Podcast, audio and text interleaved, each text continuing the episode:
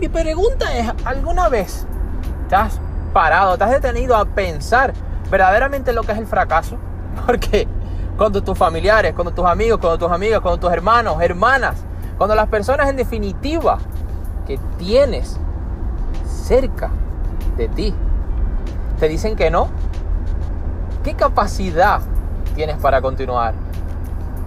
Porque sé que el 90% de las personas cuando tienen a alguien a su lado que le dice no y no y no y no vas a poder y no vas a conseguir y que vaya, eso es muy difícil y no te va a salir, incluso hasta tú mismo, a, a los dos o tres no es, te vas a echar para detrás. Entonces, mi pregunta es, tú y yo sabemos que los grandes líderes, las grandes personas de éxito siguen adelante a pesar de los noes, pero ¿hasta cuánto eres capaz de aguantar?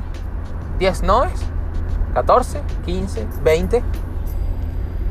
Walter Disney aguantó más de 300. Antes de construir el parque, tocó en más de 300 instituciones financieras y más de 300, en definitiva 302 instituciones financieras le dijeron que no. Y la siguiente, ¿sabes qué ocurrió? Que le dijo que sí. ¿Cuál es la moraleja? ¿Hasta cuánto estás dispuesto a aguantar? 300 veces no son pocas. No son 50, no son 100, no son ni siquiera 200. Entonces, ¿cuál es la moraleja? El problema no es que te caigas, sino que hay demasiadas personas en esta vida que no deciden. De hecho, ni deciden. Pero deciden no levantarse. Muchas personas me dicen, Valentín, yo no planeo el éxito. Digo, bueno, entonces estás planeando para el fracaso. Entonces estás planeando para cagarla. Entonces estás planeando sin un objetivo, sin un plan, sin una estrategia, sin tools, sin herramientas, sin habilidades. Entonces, si tú no estás planificando tu éxito, si tú no estás planificando tu semana, estás planificando para el fracaso. Pero no el fracaso de seguir adelante y caer y levantarse. No, no, no tiene nada que ver. Tú y yo lo sabemos. Los grandes líderes se caen y se levantan. Hablo de esas personas que al no planificar el éxito, planifican no hacer nada. Y por ende, las cosas no les salen. Y por ende, miran a otras personas y lo llaman suerte. Y por ende, creen que otras personas han tenido mejores recursos que ella. Y puede que hasta cierto punto sea cierto.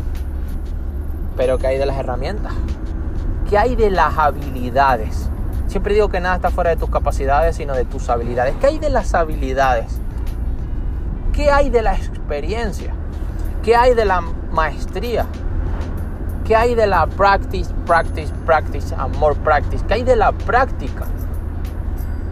¿Qué hay de tener mentores? ¿Qué hay de tener coaches? ¿Qué hay de tener expertos? ¿Qué hay de tener especialistas contigo? ¿Eso es suerte? Tú y yo sabemos que eso no es suerte.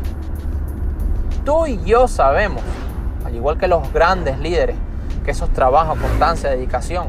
Y no solamente trabajo, sino hacer las cosas de forma inteligente. Las personas que siempre se están esforzando continuamente, y ojo, no tengo nada en contra del esfuerzo, son personas que simplemente están sumando. Quiero ganar más, trabajo más. Quiero reventarme más, trabajo más para intentar ganar más. No desayuno, no almuerzo, no descanso porque quiero hacer más. Señores, hay mejores formas de hacer las cosas. Trabaja duro, sí, pero trabaja inteligente también. Los grandes líderes, tú y yo lo sabemos, no solamente suman, dividen y multiplican dividen tareas con su equipo.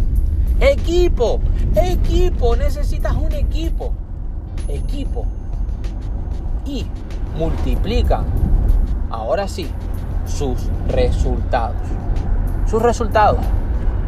Así que ahora te das cuenta la gran diferencia entre fracasar, caer, levantarte, seguir adelante porque eres un líder y ser un fracasado porque no has planeado para el éxito.